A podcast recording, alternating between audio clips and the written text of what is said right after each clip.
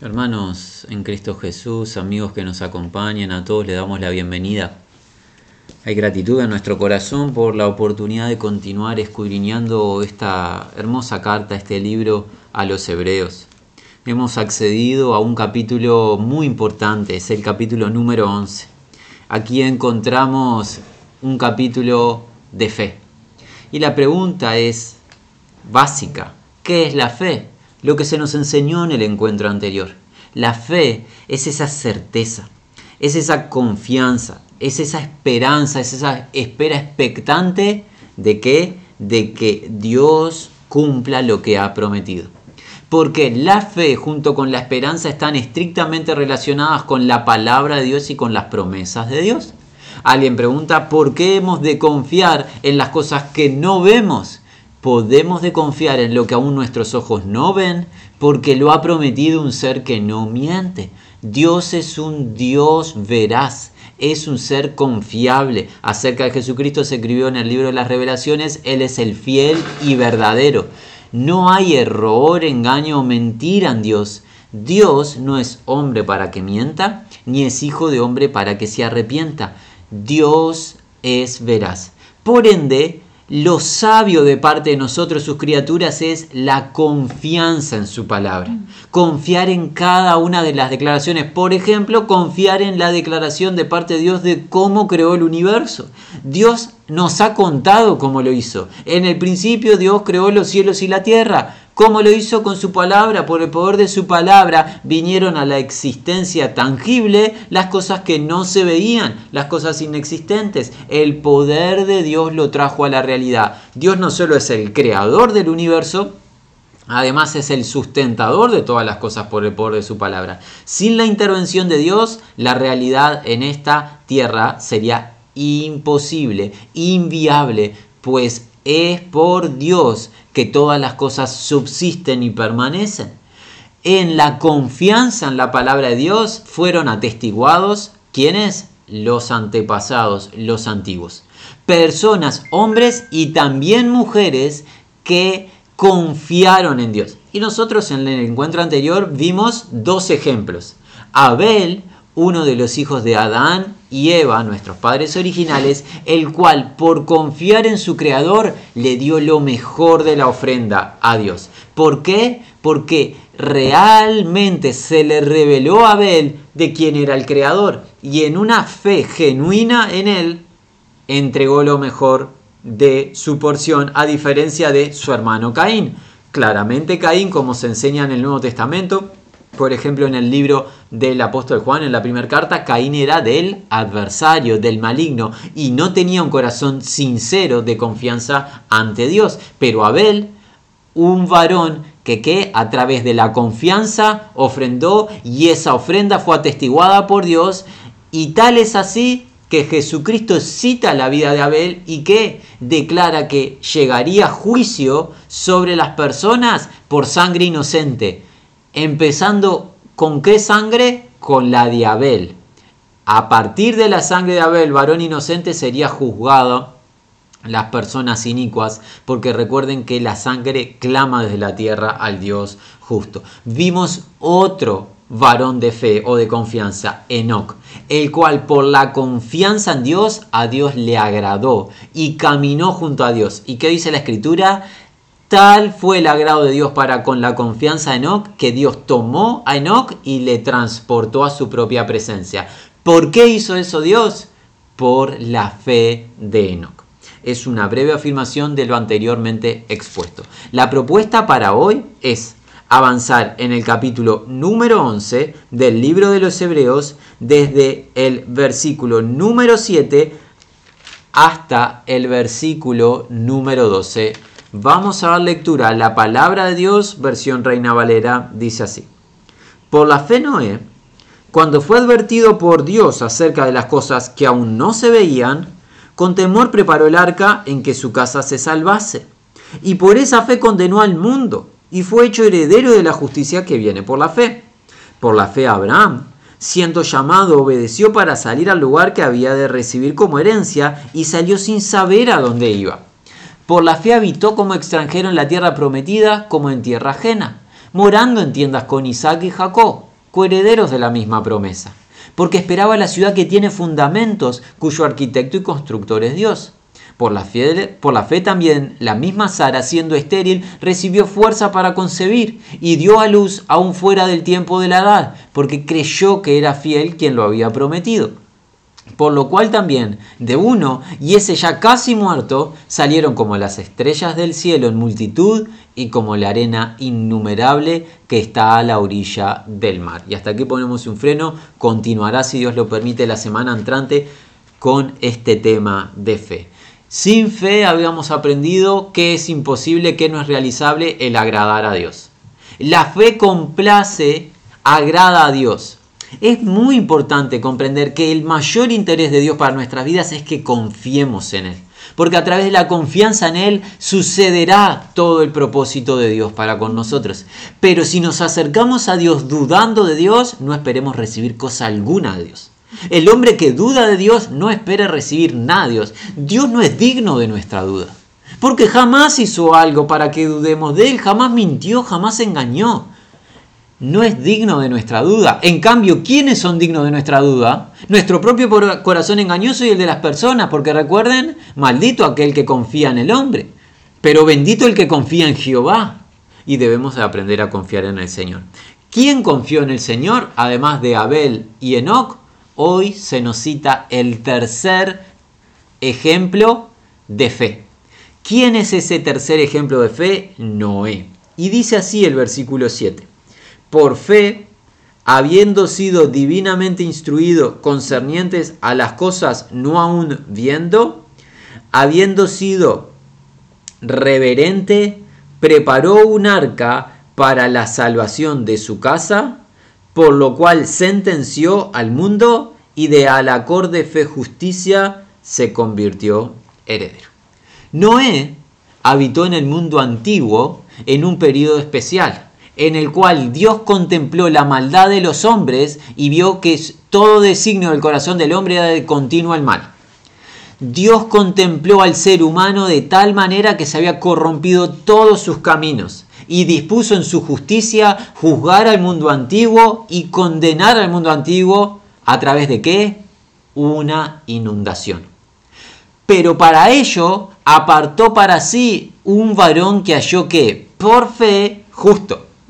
Alguien que al igual que Enoch, dice la escritura en el libro de Génesis, caminó junto a Dios, caminó con Dios, Noé.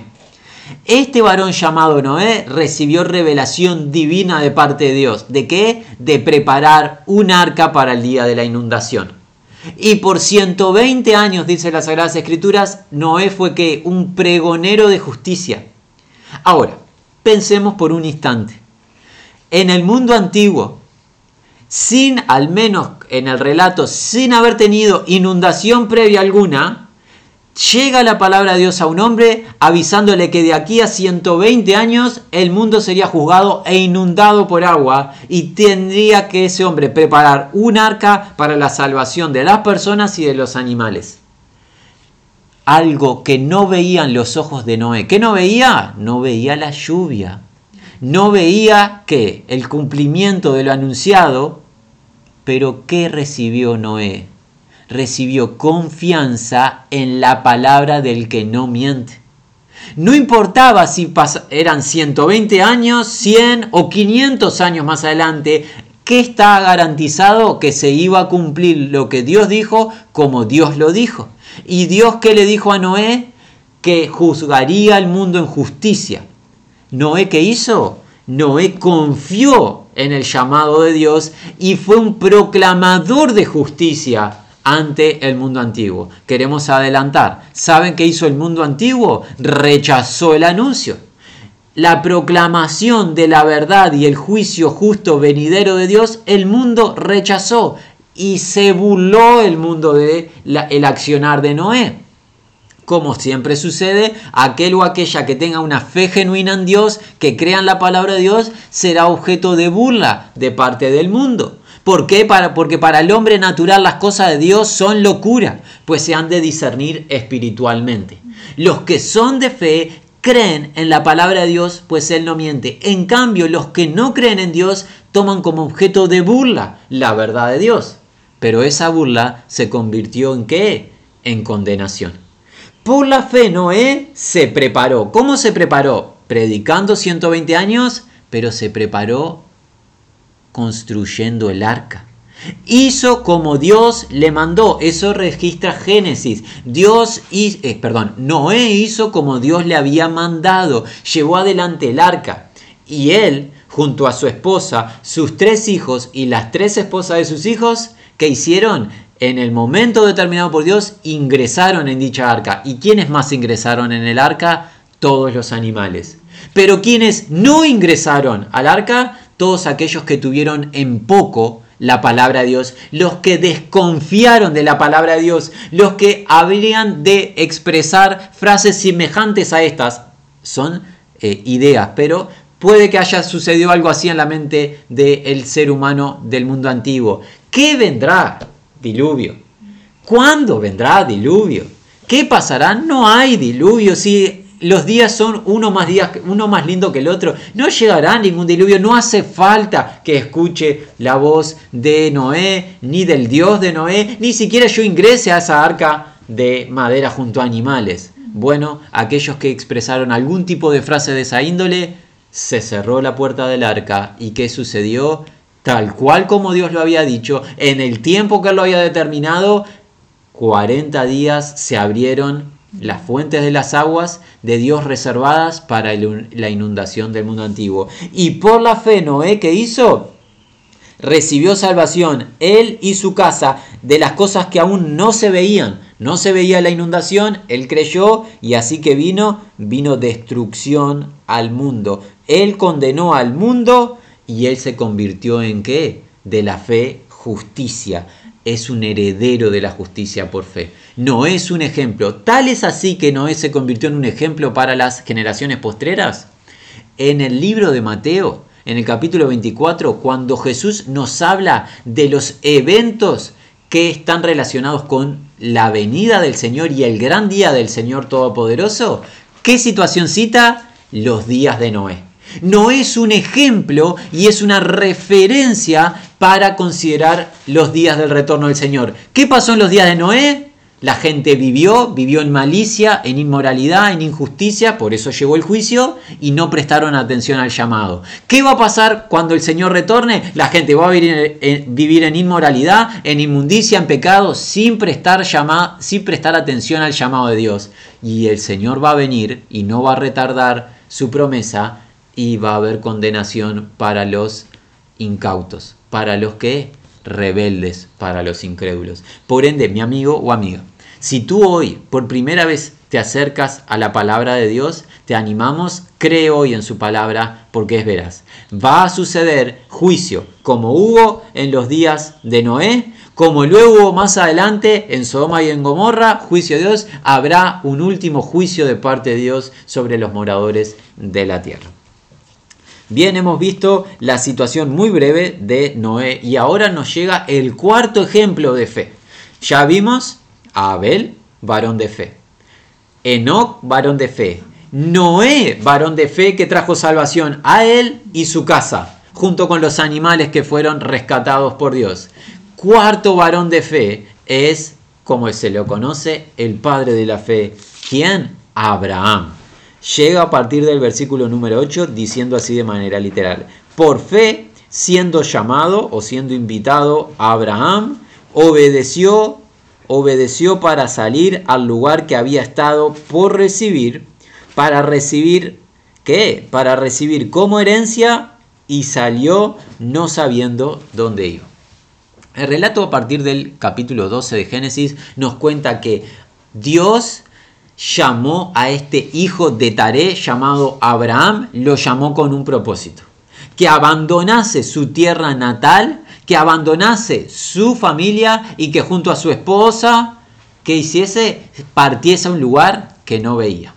La promesa que Dios le hizo a Abraham era darle una descendencia incontable como la arena del mar, una descendencia bendita. ¿Por qué? Porque iba a bendecir Dios a su descendencia y a través de dicha descendencia o de simiente Dios llegaría a bendecir toda la familia de la tierra.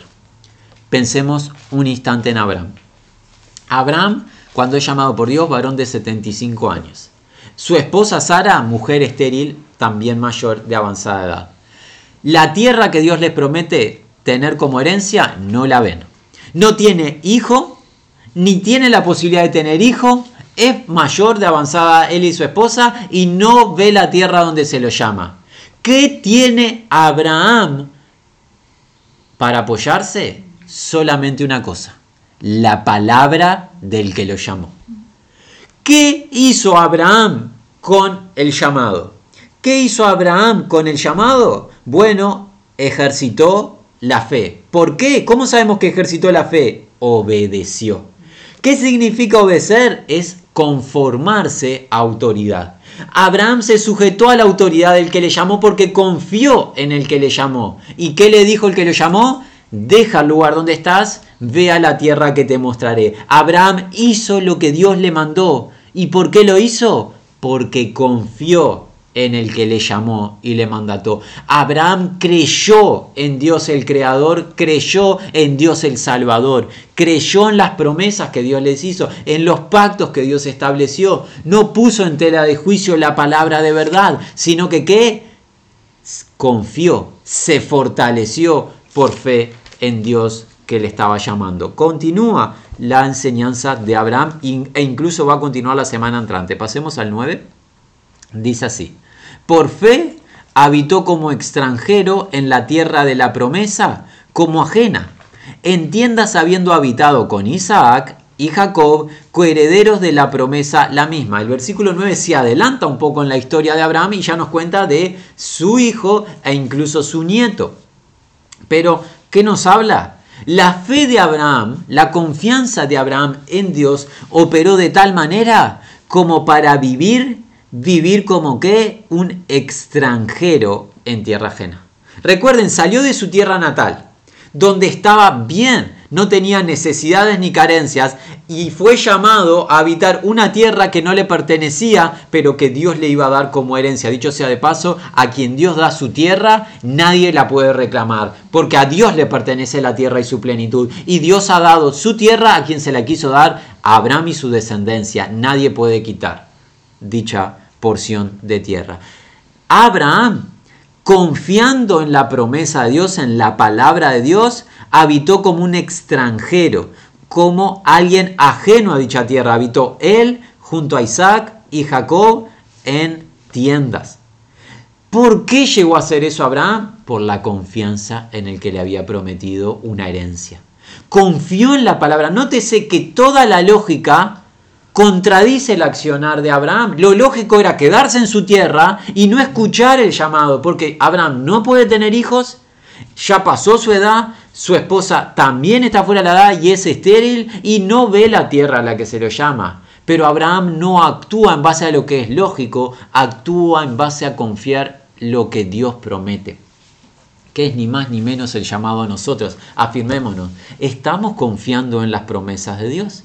Si Dios te dice que para salvarte no tienes que hacer algo, sino que tienes que creer en la obra de su Hijo, que es perfecta, y fuera de la obra de su Hijo no tienes salvación, ¿crees tú esa declaración de Dios? ¿O realizas y formulas otra idea, realizas y formulas una hipótesis?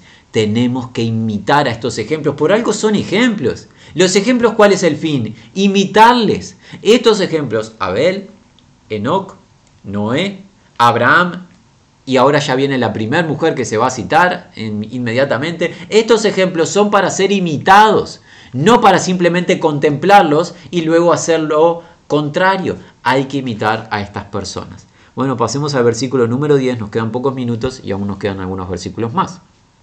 Dice así porque había estado aguardando o esperando la de fundamentos teniendo ciudad, de la cual arquitecto y constructor, Dios.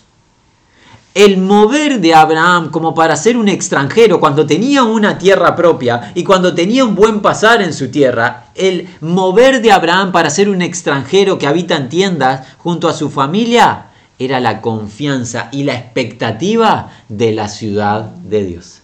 La ciudad de Dios que es una de las promesas del Evangelio, la ciudad donde habita la justicia y no habrá jamás pecado. ciudad cuyo arquitecto y constructor es Dios, era la expectativa de Abraham. Abraham fue un varón de confianza en Dios y de expectativa en las promesas de Dios. Y es lo que nos preguntaríamos hoy, si tuviéramos a todos los amigos que puedan escuchar hoy, si nos estuviésemos viendo cara a cara, nos preguntaríamos unos a otros, ¿tienes expectativa en el cumplimiento de las promesas de Dios? Ese es una persona de fe, el que espera con expectativa. Esperanza es eso, la espera expectante de que se cumpla lo que hoy no se ve, lo prometido. Abraham tenía expectativa en la ciudad de Dios. Por eso dejó la propia. Si no se quedaba en la propia, ¿para qué iba a ir a buscar otra cosa si tenía su, deseo en su tierra natal? No. Basta ya de lo terrenal, dijo Abraham, quiero lo de Dios. Lo que Dios promete, eso quiero. Iré a donde me mande, haré lo que me diga, porque Él no miente. Qué varón ejemplo. Y no solo el varón, Abraham es ejemplo. ¿Saben quién es ejemplo? Esta es la primer mujer citada en el cuadro de testigos de la fe. ¿Quién? Viene en el versículo número 11. Por fe también. Ella misma. ¿Quién? Sara, estéril, poder para concepción de simiente, recibió. Incluso más allá de la oportuna edad, desde que fiel o confiable consideró el que habiendo prometido. Esta es la primera mujer que se cita y es la esposa de Abraham, Sara, o Sarai, a quien el Señor renombró como Sara. ¿Qué destaca la escritura acerca de esta mujer? Mujer de fe. Ciertamente Génesis, porque Dios es tan bueno y honesto, también Génesis nos cuenta de tropiezos de Abraham y del tropiezo de Sara. Pero la característica de la vida de Abraham y de Sara era una vida de fe. Y esta mujer de fe, que es un ejemplo para todos nosotros, ¿qué pasó? Estaba en un estado de esterilidad y había alcanzado la edad de cuánto? Casi 90 años. Su esposo mayor, casi un siglo de vida, 99 años. Aún no recibieron el hijo.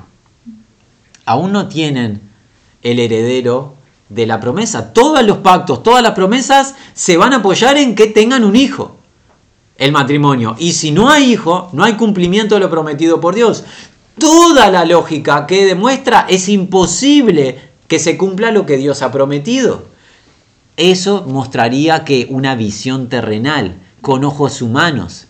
Pero Dios prueba nuestra confianza en su palabra. Y esta mujer fue probada y cómo fue hallada fiel. ¿Por qué? Porque ella misma siendo estéril, ¿qué recibió? Recibió poder un poder que no estaba en ella, un poder sobrenatural, porque si era estéril no había poder para concebir. El poder vino de otra fuente, de Dios.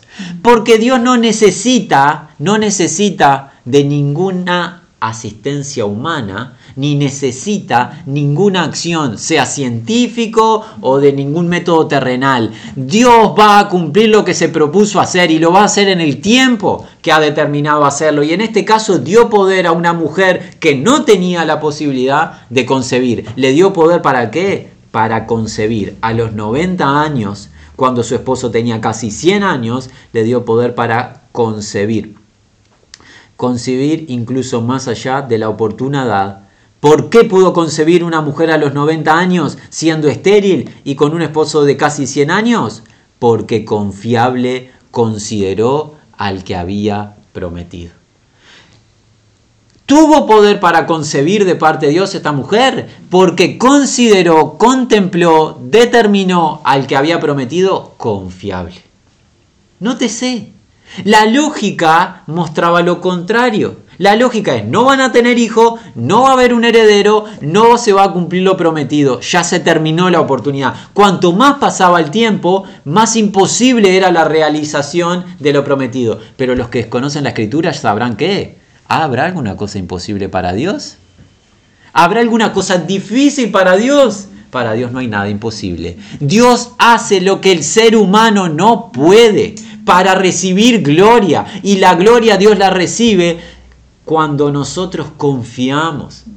Tenemos que agregar a esa expresión, perdonen, no solo cuando nosotros confiamos, así nosotros desconfiemos, igual Dios va a recibir gloria porque Él es glorioso y nada le va a faltar jamás, no necesita nada de nadie, pero si se agrada a Dios, esa es la expresión correcta, Dios se agrada en nuestra confianza y debemos de confiar como Sara. Sara confió en el que llamó, el que llamó dijo algo que a nuestra percepción parecía un acto demente que un matrimonio tan anciano reciba un hijo.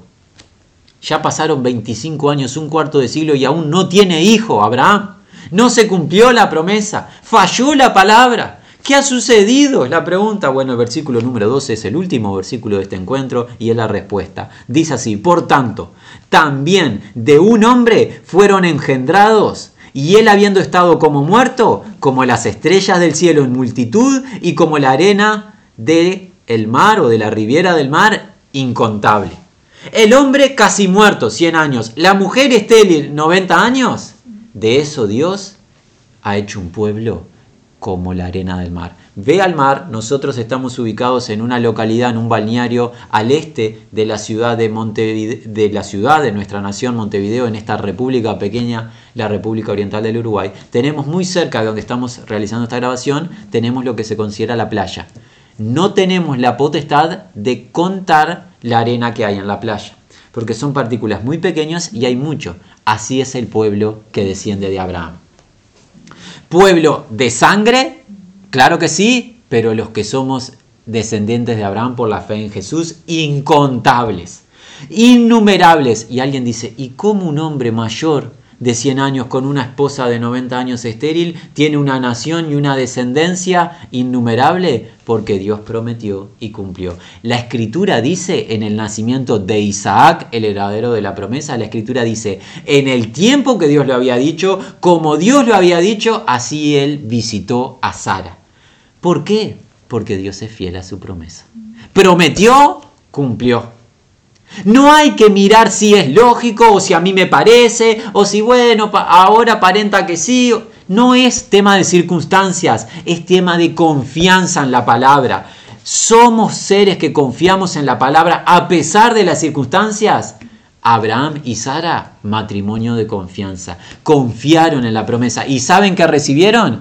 Recibieron la promesa. Isaac, el heredero de la promesa. Isaac, ese ser engendrado en el vientre de una mujer de 90 años estéril por la unión con su esposo de casi 100 años, un hombre totalmente fuera de edad para eh, tener intimidad y concebir junto a su esposa. ¿Cómo fue posible? El poder de Dios se manifestó en esa familia de creyentes.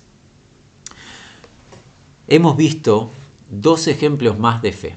Habíamos visto anteriormente aquellos que ejercitaron la fe, esa fe que es la expectativa, esa espera expectante, esa convicción, confianza de las cosas que hoy no se ven, van a realizarse. Habíamos visto a Abel como varón de fe y vimos la semana anterior a Enoch como un varón de fe que agradó a Dios. Hoy se nos agrega en este cuadro de testigos tres personas más. Noé varón de fe, pregonero de justicia, el cual no viendo inundación alguna y 120 años teniendo que esperar el cumplimiento de lo que Dios anticipó, obró por fe y esa fe le trajo herencia de justicia y condenación al mundo de incrédulos. El otro varón de fe, Abraham, llamado a partir de la tierra que veía, donde estaba asentado y habitaba con comodidad para ir a un lugar que no veía, con la promesa de recibir un hijo que no tenía ni tenía cómo engendrarlo, ni él ni su esposa. Abraham creyó el llamado y la promesa. Y su compañera Sara también creyó a el que prometía y recibieron la promesa de un hijo llamado Isaac. Y a través de Isaac luego llegó Jacob, de Jacob los doce patriarcas, de los doce patriarcas la nación de Israel y de la nación de Israel quien llegó el heredero y la simiente que bendice a las naciones, Jesús el Cristo en cuanto a la carne, de quien nosotros por la fe en su nombre integramos el pueblo que es la arena del mar incontable. El Dios que no miente prometió. El Dios que no miente cumplió. El Dios que no miente te está llamando a que confíes en Él. Y si tú confías en Él a través de la obra de Jesucristo, Dios hoy promete vida eterna.